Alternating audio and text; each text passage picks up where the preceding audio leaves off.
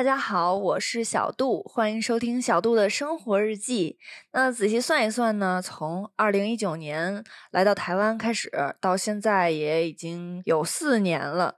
那有的时候呢，就比如说在课堂上遇到台湾的老师，或者说呃平时搭计程车的时候有遇到一些司机大哥，他们就会亲切的称呼我为啊半个台湾人。那我来这里四年，也真的变化了非常多。那今天呢，请到了跟我同时来台湾的我的好朋友鱼肉，我们俩呢一起来聊一聊这些年台湾带给我们的变化。欢迎鱼肉，Hello，大家好，我是鱼肉，非常高兴今天来到小杜的频道，和大家一起分享我们日常生活的点滴。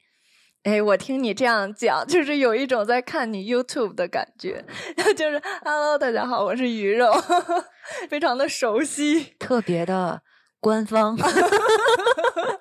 不是，呃，今天本来说邀请你过来，然后他，你看你现在表情都非常的严肃，非常的紧张，笑起来不要严肃。那其实我们两个刚来台湾的时候呢，我觉得吧是比较封闭一点生活过的。我不知道你什么感觉，有吗？呃，我觉得对比现在的话，可能更不能说是封闭吧，就是更专注于在一个小小的点上，就围绕着我们能够熟悉的地方来扩展我们的生活所有。我们可能不太去社交，嗯，但是是因为课业太忙了，对，那会儿真的是作业太多了。我们可能也不太会去太远的地方吃饭。然后大多数都是在吃学校周围的便当。那个时候可能是因为我们没有朋友，不对，没有朋友，对，没有我们的好朋友机车，没有机车，没有机车驾照，所以步行的范围内有限。嗯，和现在比起来，活动范围很小，就是很小的一个小圆圈，所以就是相对来说会比较封闭一些。嗯，就是我们的生活可能更加的两点一线，就比如说教室或者和自己的宿舍这样。然后再加上新竹这边，可能呃，当时我觉得交通还没有特别的便利的时候，就是有点不敢搭车，因为我们两个都稍微有点路痴，就是搭完车之后呢，可能就迷路了，有点不太敢扩大自己的范围。对，那个时候可能会坐公车，呃，会。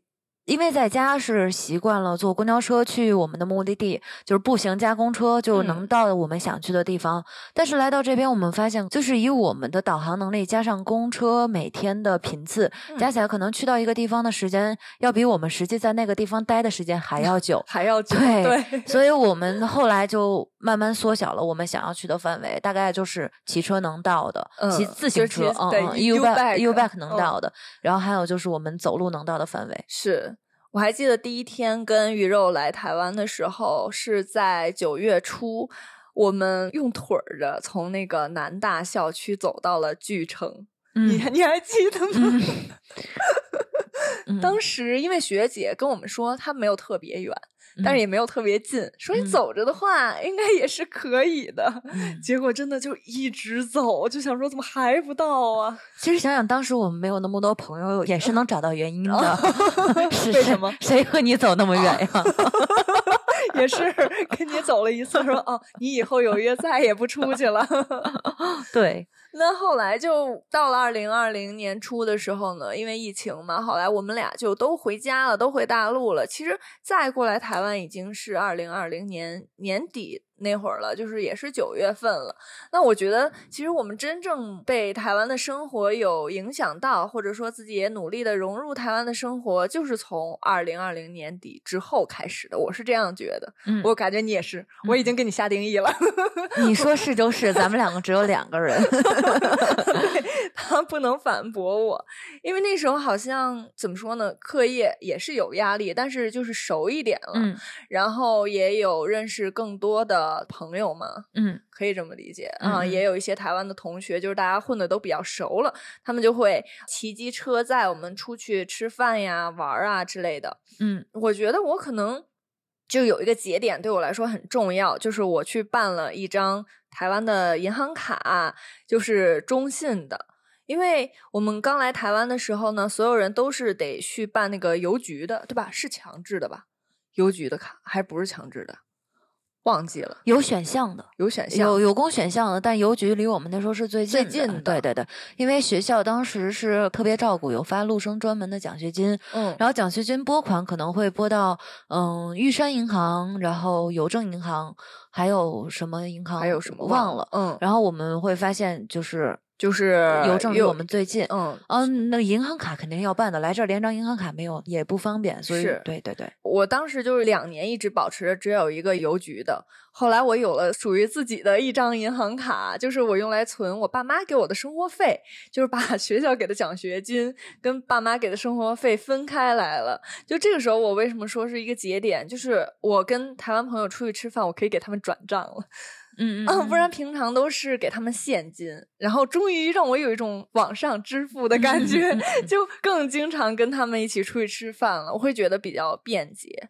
那我不知道你有没有觉得，就是说感觉自己哎，突然和原来不一样了，就是说更适应台湾的，有没有一件事儿？可能我觉得我会比你还早一些吧，就是刚来以后的第一个学期，我觉得我都是在围绕着自己的生活节奏，没有向外扩展，也没有和台湾的同学有过多的深入接触。但是，就是以咱们班集体来说，可能最后的期末的那个聚会，我记得好像有一门课，当时老师上完课以后邀请我们都到他家，圣诞节。啊，对对对，大家一起去做食物，然后老师准备了很多好吃的，然后同学们一起动手去做出这一餐的时候，坐在一起说一些对彼此的祝福的话的时候，那一刻我觉得是有在融入到这个集体，有被关照到，所以觉得就是很有归属感的那一刻是在这个时候出现的。嗯，然后疫情之后呢，可能和大家就是短暂的分离了一段时间，但是也有同学就写信，包括老师也在写信关心我们。的现状就是有没有课上啊，家乡还好不好？嗯，这个时候也是让我觉得我和大家的距离，就是心理距离更近了一步。但是可能我还是保持着我自己的行为方式，对步调，但是心理距离是拉近的。嗯，那这么说你还是有那种循序渐进，能这么说？好像也就比我更加的早一点。嗯。你属于那种心理上的融入，我属于那种行为上的融入，是不是？我们关注的点不一样，不太一样。说明你看，你就是一个非常感性的人。嗯，我一会儿给你哭一个。聊着聊着，哦，想到了老师对我们特别好，就哭了。哦，那你说的这点真的是，因为我发现我在大陆念大学的时候，老师可能跟同学会怎么说，稍微有一点距离，不会说就是平常请大家吃个饭呀。当然，老师也都是非常好的，只不过呃，跟学生交流的方式不太一样。但是像在台湾的话，老师可能就会说给大家买便当啊、买早饭啊，对啊，这种过节或者是节课都会送我们东西。你不说这点，我真的忘了，我有点我有点不懂得感恩。今天提醒了我，而且马上就要过教师节了，大家记得跟自己的老师说一声节日快乐。嗯，那除了这些方面，我觉得。我还有哪些被台湾影响到呢？就是吃饭的口味吧。哦，这个变化也很大，这个太大了。嗯，你这方面也变了。我们两个重口味的胃。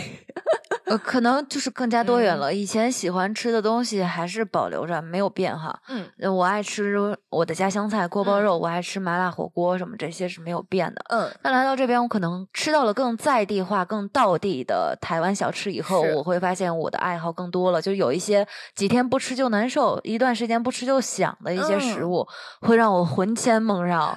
就比如说，我我很喜欢台湾的热炒店，我觉得台湾热炒店有自己特别的风味。然后我也特别。喜欢喝台湾的手摇，这个是我在视频里强调过千千万万的。但是我我之前是一个不爱喝奶茶的人，对，哎，这个真的，这个也是一个改变，对，它是让我的饮食偏好更加更加多元了。嗯嗯，但我觉得味觉也是一个非常重要的，就是你真的能在这个地方生存，你吃饭是非常重要的一件事儿。对，嗯，像我刚来的时候，我觉得这边。就怎么说有点清淡，因为我特别喜欢吃重油重盐的东西。但是后来这次回家之后，我发现那些辣的烤鱼，我我吃不了了，我觉得特别辣。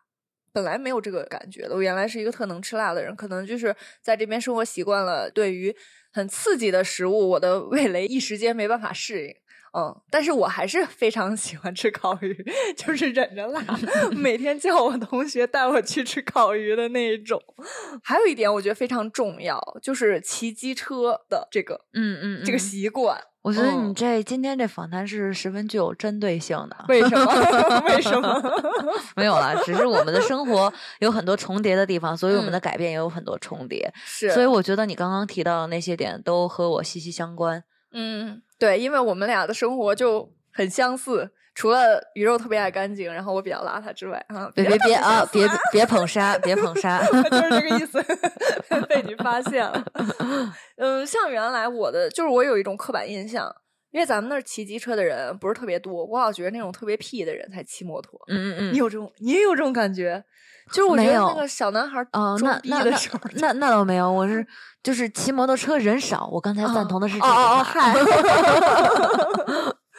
因为你知道，我认识好几个骑摩托的男生，他们都喜欢把自己这种 PO 到抖音上啊、小红书，就去撩妹，知道吗？就是啊，我骑摩托车，然后我就吸引更多去把妹，所以我就会有那种刻板印象。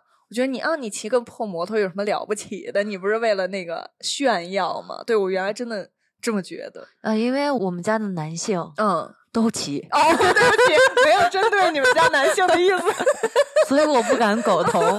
就是嗯，可能可能某些觉得你有触动到我的 我的心灵，但是我不敢苟同，真的是不敢。那那说明我交友范围就是有一点儿。劣质，我怎么认识的都是这种人。你又把我瓜带进去了。我觉得你的访谈非常非常的尖锐。嗯，没有了，是专门指那些特别屁的男生。但是来了台湾之后，我就觉得没有摩托车，我就是寸步难行，因为比较懒。就像是离我四百米的 Seven 啊，我没有摩托车，我都懒得，我都懒得过去。而且我们对就是机车的定义可能有。有差别，摩托车这件事情定义，在我们那边可能就是父辈，他们骑的可能更偏好于那种党机大排量的机车，所以我们对这个机车是有，我是有一种畏惧的心理在的啊，不敢骑，不会骑，嗯，然后来到这边以后，我发现每个女生都骑，都在骑，对我就很佩服大家，就是为什么那么难骑的东西，大家都可以骑得这么好，嗯。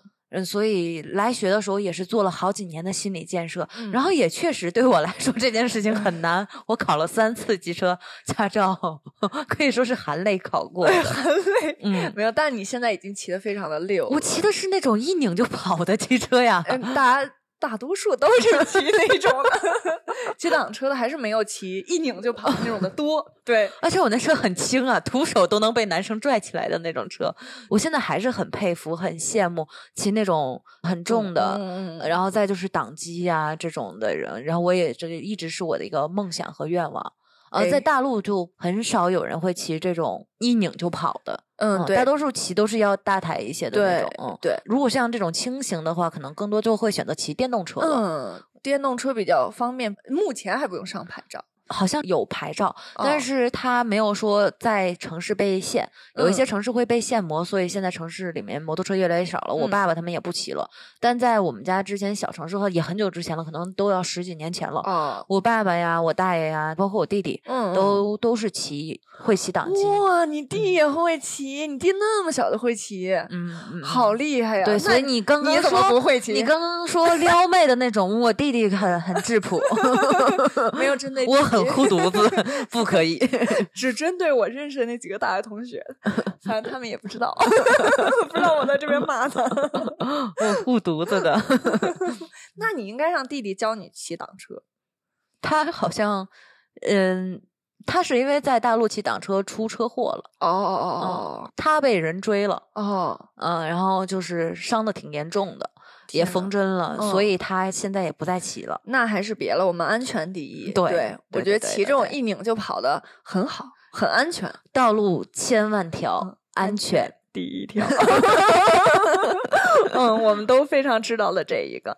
那除了这些之外，你觉得还有没有什么，就是让你觉得自己更加的靠近这边的呢？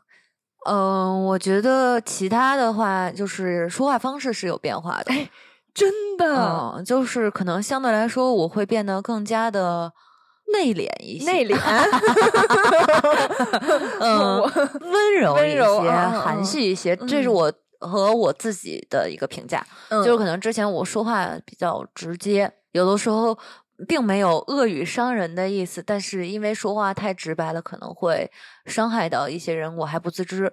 现在可能说话的时候，就因为经常和台湾的朋友、老师聊天，嗯，就是了解了大家语言表达一些方式，也觉得这样的表达方式非常好，嗯，就不伤及他人，也不伤及自己，然后大家也都能明白我表达的意涵是什么的时候，其实这是一个非常好的一个尺度。嗯，我觉得这四年给我最大的变化就是我还在不断的摸索这个尺度，怎么能够。让人和人之间的相处轻松一些，我觉得这是来台湾除了学习之外，人际交往上收获比较大，转变也比较大的。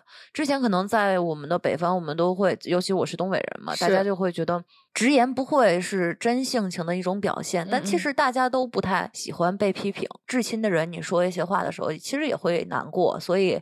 嗯，我有的时候也会反思，在我说话的过程中，其实有没有伤害到别人，肯定是有的。所以现在就在刻意的收敛和去调整自己的表达方式。我觉得台湾的表达方式是我非常非常喜欢的。对你这一段演讲，一下把我这个节目都给升华了。不是的，是 是是是是真的，就是内心会平静很多。嗯，就是愤怒感呀，还有就是反正就是愤怒感吧，更最多就是那种愤怒感会慢慢的没那么强烈了，就不那么容易生气了嘛。就是一下子的这个火就上来了，会好一点。对对对对对对对，但是也可能是因为环境的原因，就是没有人没有人激你。对，咱咱回去，对，你你如你如果想刺激我的话，我也可以很犀利的。毕竟还是还是血液里是流淌着这种斗志在的。你说的这点我没有，我还没有意识到。不过，就是我好像通过别人对我的反馈，他们会说我现在说话很有礼貌，因为我原来说话也是一个就怎么说满嘴跑火车的那种人，但是我现在会刻意的去去控制一下我自己说话的方式了。我觉得你也你也你本身也挺礼貌的。嗯，真的吗？好好啊，我们都是礼貌的 好孩子。对我们，呃，对我们真的也是很有素质的人。就举个例子，刚才说那种变化，不是说以前我们就天天骂人、挖苦别人，就是朋友之间。今天他穿了一个红色的裙子，但他的肤色或者说他的气质和这条红色的裙子非常不搭配的时候，之前我就说：“这你买的啥呀？” 我我这钱白花了。懂了吗？就是哦，我我是直接的表达了我的感受，但是朋友可能真的很喜欢这条裙子，或者对对对，现在可能他穿了的话，我就会微笑的接受。嗯，不会去发表我想内心的一些想法，就是隐藏在内心了，不去伤害别人。但他如果真的问到我建议的话，嗯，有给我选项的话，我可能会委婉的选择其他的选项。对，嗯，这点也真是这样的。我觉得，哎，还真是。但是我就需要你的建议，你以后就可以直接跟我说。你看这是什么人？你这这是什么人？我借着这个平台要挟鱼肉。嗯，那今天呢也非常感谢他给我们带来了那么多，就是说发现自己来台湾之后的变化。其实他说的那些很多，我发现我自己是没有意识到，但是其实自己也是有在改变的。对，也非常感谢你提醒到了我这一点，特别是说话方式。那希望下次呢，我也有机会可以邀请鱼肉再跟我们聊一聊其他的有趣的话题。那今天就先这样啦，这么快就结束了，我还没说够 呢。不要，我的演讲到此结束了。来，下一期还是你啊？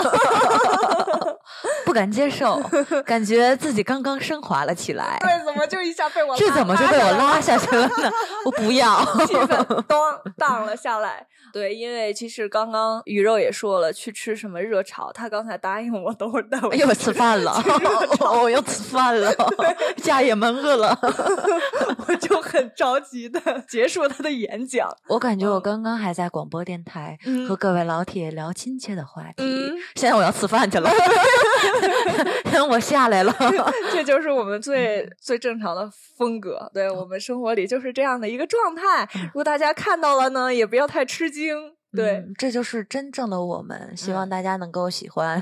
对，希望大家能够喜欢。那我们下期见吧，拜拜。希望小度的节目收听长虹。谢谢，谢谢鱼肉，拜拜，拜拜。